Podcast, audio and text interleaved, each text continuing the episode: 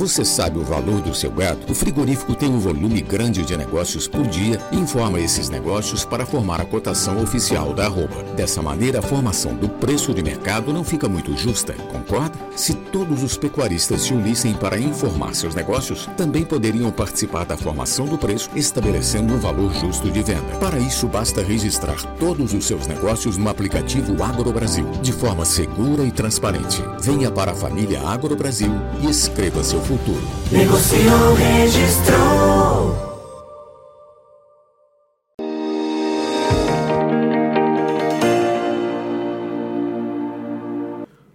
Olá, muito boa tarde a você que nos acompanha aqui pelo Notícias Agrícolas. Estamos começando o nosso boletim acompanhando o mercado do boi. Mais uma semana começando com a pressão contínua aí sobre os preços da arroba. E aparentemente essa pressão tende a continuar por mais um pouquinho de tempo aí. A gente vai entender por que nessa conversa com o meu amigo Iberville Neto, médico veterinário, diretor agora da HN Agro, tá de Casanova, Casanova Iberville. Seja bem-vindo, meu caro. Muito obrigado por estar aqui com a gente e nos ajudar a entender essa movimentação aí uh, do mercado, principalmente mercado que vem pressionado e parece que deve permanecer assim por um, pelo menos por mais um período aí, Berville. Seja bem-vindo. Olá, Alexander. Olá a todos. É um prazer, Alexander, estar aqui. É, agora de Casa Nova, mais uma parceria que já vem de longa data. Fico feliz de, de mantê-la. Muito obrigado aí, a, a, equipe toda. A gente que agradece é... a parceria de sempre aí, Berville. Ótimo. Então vamos lá, Alexandre, o que, que a gente tem observado? Esse cenário de pressão de baixa de final de safra, né? É, em março e maio, tipicamente são os meses de maiores abates de fêmeas, e quando a gente tem um cenário de diminuição da rentabilidade da cria, a gente tem aí o, o, um cenário de maior descarte de, de matrizes, e isso tem, tem sido observado já esse ano. Os abates aumentaram no primeiro trimestre, o que já é um indicador, embora nós não tenhamos ainda os dados entre machos e fêmeas, em nível nacional, mas os dados estaduais já apontam nessa direção. E, e a tendência é que, ao longo das próximas semanas, nós ainda observemos um, um cenário dessa, dessa saída de gado de final de safra. Agora, com essas notícias a respeito da possibilidade de geadas em, em diversas regiões, isso acaba afetando também a qualidade das pastagens, que já já sentem aí a diminuição das chuvas, né? Então, mas acaba sendo mais um fator de, de estímulo à venda e o pecuarista é, acaba vend- entregando esses animais e a gente está nesse cenário de final de safra que não é muita novidade, mas é, acaba pressionando o mercado e tem essas particularidades aí no caso de, da possibilidade de geadas e, e, assim por diante. Justificando, portanto, essa pressão sobre a arroba que está acontecendo agora. A gente está falando de que valores aí? O que, que você apurou em termos de, de cotação, Iberville? Alexandre, a referência agora da, da, tá na casa de 330 reais São Paulo. É, isso considerando preços à vista, né? Mas lembrando que São Paulo está muito influenciado pelas cotações dos, é, dos animais que são destinados à China. O peso do, do, dos animais é, exportação aqui são, é importante.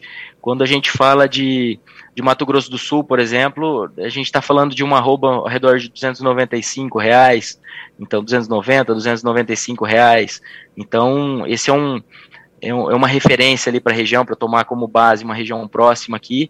E o cenário de reposição também tem, tem sido pressionado. Eu tive agora em Camapuã, que é a, a capital do bezerros, chamada ali na região, e o, os leilões, o pessoal realmente estava estava falando que os preços estavam um pouco, estavam pressionados ali perto do que vinha sendo observado. Então a reposição, essa chegada mais de reposição no mercado, ela tem sido, tem sido sentida assim. Tem, é, tem aí essa oferta, né, que você bem pontuou aí chegando no, no mercado, é, mas você sente que tem um arrefecimento de demanda, Iberville, principalmente da demanda de, de exportação aí? Ou é impressão só? Alexander, é, o que, as informações que a gente tem é que houve uma, uma certa redução de, do, do ímpeto ali, principalmente de, de país na, da União Europeia. É claro que isso em volume é pouco, né?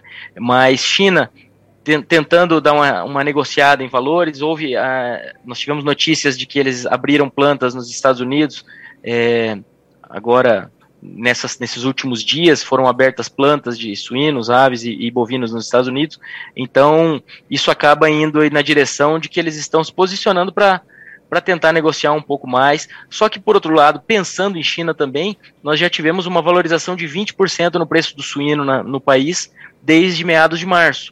Então, aquela recomposição do, do rebanho suíno na China, que realmente ocorreu já, eles já estão em, em velocidade próxima de cruzeiro, até no que diz respeito à produção suína, é, eles tiveram, eles estão ainda balanceando esse, esse nível de oferta. Então eles fizeram uma recuperação forte e os preços caíram a patamares muito pouco atrativos para o suinocultor é, chinês. Provavelmente isso gerou um, um ajuste de produção, é, descarte de matrizes e eles já estão no momento de oferta um pouco mais enxuta, é, gerando valorizações ali do suíno, o que nos leva, num segundo momento, a menos poder de barganha por parte deles. Então, esse é um ponto positivo. E essa, esse aumento da compra é, de carne da China, carne dos Estados Unidos pela China, é, acaba sendo uma concorrência ali nesse mercado, sem dúvida, mas por outro lado, os Estados Unidos eles estão figurando como nosso segundo maior é, comprador.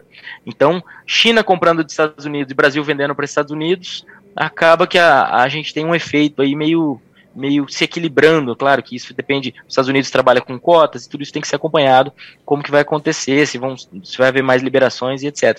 Mas são pontos que o nosso, o nosso segundo maior comprador vender para o nosso maior comprador é um efeito relativo. Muito bem. Agora tem uma coisa importante nisso que você falou. Estão abrindo plantas para exportar é, lá nos Estados Unidos para a China, mas aqui no Brasil aquelas plantas suspensas parece que não retomaram ainda, né, Iberville? Isso, a informação que nós temos é que estão sendo feitas checagens, vistorias, etc., mas eles ainda, nós ainda temos um, um cenário sem muita novidade, pelo menos nesses últimos dias que, que, tenho, que nós tenhamos ficado sabendo aqui. Muito bom.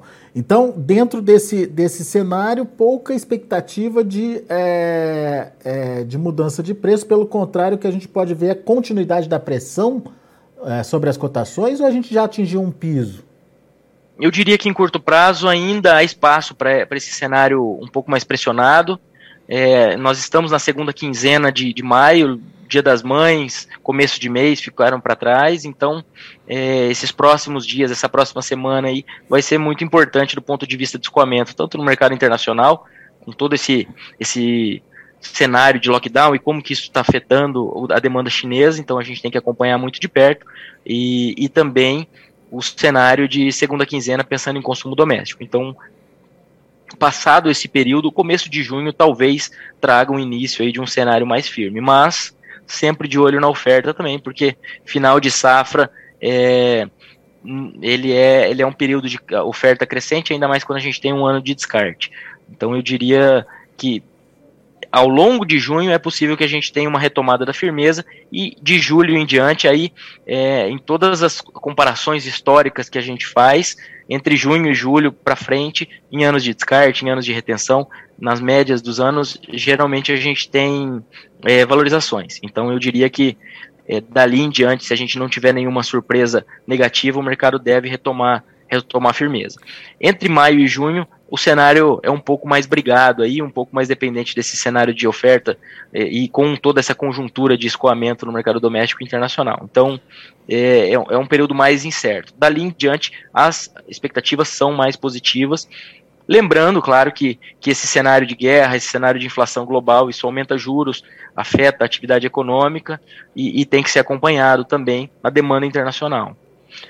Por outro lado, né, fazendo uma ponderação aqui, essa elevação de juros lá fora acaba, é, uma vez que a gente já elevou juros aqui antes, e agora nós temos um cenário de elevação de juros em outros países, incluindo os Estados Unidos, talvez isso, talvez ou provavelmente isso tire um pouco de dólares do Brasil, é, e isso valorize um pouco a moeda americana, o que é positivo aí para o nosso cenário de, de câmbio, pensando em exportação, né? Claro que o câmbio elevado afeta inflação, afeta outros fatores que não são positivos para a demanda doméstica. Mas pensando em cenário internacional, em escoamento da carne bovina, é, que tem sido aí, a, a, exportação tem sido a via de principal, vamos dizer, talvez o, o maior vetor de precificação do boi gordo, embora não, não participe com a maior parte, é, pensando nisso, nós temos um cenário aí que eu acredito que o dólar pode ajudar nesse próximo semestre. Lembrando que o dólar é uma, é algo para deixar o, o, analista humilde, né, que é uma coisa muito incerta, mas eu estou fazendo algumas ponderações com o que a gente tem hoje aqui e sem bola de cristal, mas um dólar mais valorizado é, tende a colaborar aí com o escoamento. E outro ponto importante para a valorização do câmbio nesse segundo, nesse, nesses próximos meses é que a gente está entrando numa uma corrida eleitoral extremamente acirrada e, e, com, e com alguns dos lados aí trazendo um nível é, de incerteza muito grande para o investidor estrangeiro, né? Com questões aí relacionadas à, à, volta de políticas que foram considerados avanços aí no, no passado recente, como reformas e assim por diante. O, o, o Iberville, vamos lá então. A elevação da inflação e alta dos juros em outros países, isso é negativo para os preços. No entanto, ele ajuda na questão da valorização do dólar, que é um viés importante para nós aqui, principalmente para exportação. É, são dois parâmetros indo em, em, em direções diferentes. O que, que vai ser o diferencial, então, na hora de uma decisão para o segundo semestre? Talvez custo? É o custo, o custo tem é outro é outro ponto também que tem os seus dois lados, né? A gente fazendo a, a ponderação aqui, nós temos observado uma relação de troca melhor para o boi magro, é, que é o principal componente de custo, pensando em confinamento. Só que, por outro lado, nós temos preços futuros que estão praticamente estáveis com o que nós temos observado hoje. Esses preços futuros, eles, eles são pessimistas, quando, com uma comparação histórica, mesmo para anos de descarte. Então, esse seria um ponto. E o outro ponto é, é que a gente tenha os preços, os custos de produção, pensando em alimentação, em alta. Nós temos aí o cenário do, do milho, com toda a curva subindo bem hoje. Com, nós temos a, a, suspensão das exportações de trigo da Índia, que lembrando que o trigo compete com o milho no, no cenário de nutrição animal internacional. Eles entram é, como energéticos ali para para a maioria, para os monogástricos principalmente. Então, isso, isso gera esse cenário de valorização para o milho, consequentemente, colabora aí com, uma diminuição da, da, atratividade do confinamento. Outro ponto também importante que a gente tem que acompanhar é a própria evolução da, da produção de milho na, na Ucrânia. É, o, o, último relatório do Departamento de Agricultura dos Estados Unidos na verdade, o, o primeiro relatório, pensando uhum. nessa safra que está sendo plantada, ele falou de algo em torno de 19 milhões de toneladas produzidas pela Ucrânia, que é o quarto maior é, exportador de milho. Então, 19 milhões de toneladas frente a mais de 40 milhões de toneladas no ciclo anterior. Então, a gente está falando de uma, de uma quebra de produção importante em um país que também é, é muito importante aí na, no, no comércio internacional de, de milho. Muito bem. Isso tudo para justificar um aumento do custo de produção aí, uh, pra, pra, principalmente para o confinamento, principalmente por conta da dieta mais cara, que pode afetar na decisão do cara que está fazendo planejamento agora, né? Para o segundo semestre. Exatamente. Exatamente, Alexandre. E eu ainda comentei Ucrânia, comentei esse, esse cenário um pouco paralelo, entre aspas. Outro ponto que a gente tem que considerar é que nós temos essas possibilidades de geadas no Brasil Central é, nesses próximos dias. Nós temos também é, uma expectativa de, de continuidade do Laninha, e isso tudo tem que ser acompanhado, como que vai, vai influenciar a nossa a nossa safra de, de inverno, né, a safrinha. E nos Estados Unidos nós temos os principais estados é, produtores, que são Illinois e Iowa, com cerca de um quarto da, da média histórica plantada até o momento. Então eles estão com plantio atrasado lá por causa do excesso de umidade. É, então é, é algo que deve ser acompanhado, isso tem influenciado nas cotações e hoje é, sai mais um relatório do USDA que a gente tem que acompanhar se, se houve uma evolução ou não. Lembrando que nos Estados Unidos abre-se uma janela aí de plantio e eles fazem esse, essa recuperação de, de tempo perdido de uma maneira impressionante, mas cada semana que passa a coisa vai ficando mais apertada, né? Então isso tem que ser acompanhado também. É. Esses estados, esses dois estados que eu tomei como, como exemplo, não são os únicos que estão atrasados, mas eles produzem mais de 30% da safra norte-americana. Se a gente considerar 30% de uma safra de 360 milhões de, de toneladas, que é estimada é, para esse próximo ciclo pelo USDA, a gente está falando é, de um volume aí próximo à safra total brasileira. Então é muito, é muito milho que está nesse cenário é, que tem que ser acompanhado, né? Muito bem. Podendo encarecer o custo de produção, obviamente, é, mudando aí a possibilidade de é, de investimento aí do produtor, principalmente aquele produtor que trabalha com confinamento e se planeja para é, guardar os animais aí para o segundo semestre. Mas, o Iberville, você estava me contando que você é, tem uma comparação aí ah, com relação a preços, né? Comportamento de preços. Explica para a gente como é que é essa comparação e o que, que ah, essas contas estão indicando nesse momento, por favor. Isso, Alexandre. Nós fizemos aqui uma, uma variação média dos preços entre maio e outubro e entre maio e novembro é, dos preços do boi gordo. O que, que aconteceu em anos de retenção, descarte e na média geral? Como a gente já tem observado que 2022 está sendo um ano de descarte, vamos focar na, no que aconteceu em anos de descarte dos últimos, é, dos últimos ciclos, aí na média dos últimos 11 anos. Então, entre maio e outubro, nós tivemos, na média dos anos de descarte, nós tivemos uma valorização de 4,6%. Lembrando que os preços futuros atualmente estão praticamente estáveis. Então, na comparação com a referência atual em São Paulo, referência CPEA. Então, a gente está falando aí de um mercado futuro que está pessimista frente a uma média histórica. E esse 4,6% de valorização entre maio e outubro é a menor variação, porque quando a gente pega os anos de retenção, é, a valorização foi de 8,2% e na média geral de todos os anos, 6,8%. Passando agora para variação média entre maio e novembro. Outro, outro cenário também que hoje nos preços futuros a gente tem praticamente estabilidade. Mas entre maio e novembro a gente teve, na média dos anos já de descarte, uma valorização de 5,9% no intervalo aí desde 2010. Então esse é mais um, esse é mais um ponto que nos leva aí a um cenário de que esses preços futuros eles possam estar, ou pelo menos frente à média histórica, eles estão pessimistas. Então é um, é um ponto aí a ser considerado e isso acaba que diminui as possibilidades do pecuarista já começar o seu confinamento com, com um valor mais atrativo travado, né? E, e, isso é um dos fatores que nos levam a, a um cenário de, de confinamento talvez não tão é, puxado aí, não, com um aumento não tão grande ou, ou mais próximo de estabilidade do que seria se os preços futuros estivessem naqueles patamares que nós observamos ali no início de março. Está faltando incentivo, inclusive, para o produtor é, fazer os investimentos e se proteger, né, Iberville? É, ele não, ele não, não encontra essa possibilidade de se proteger porque os preços.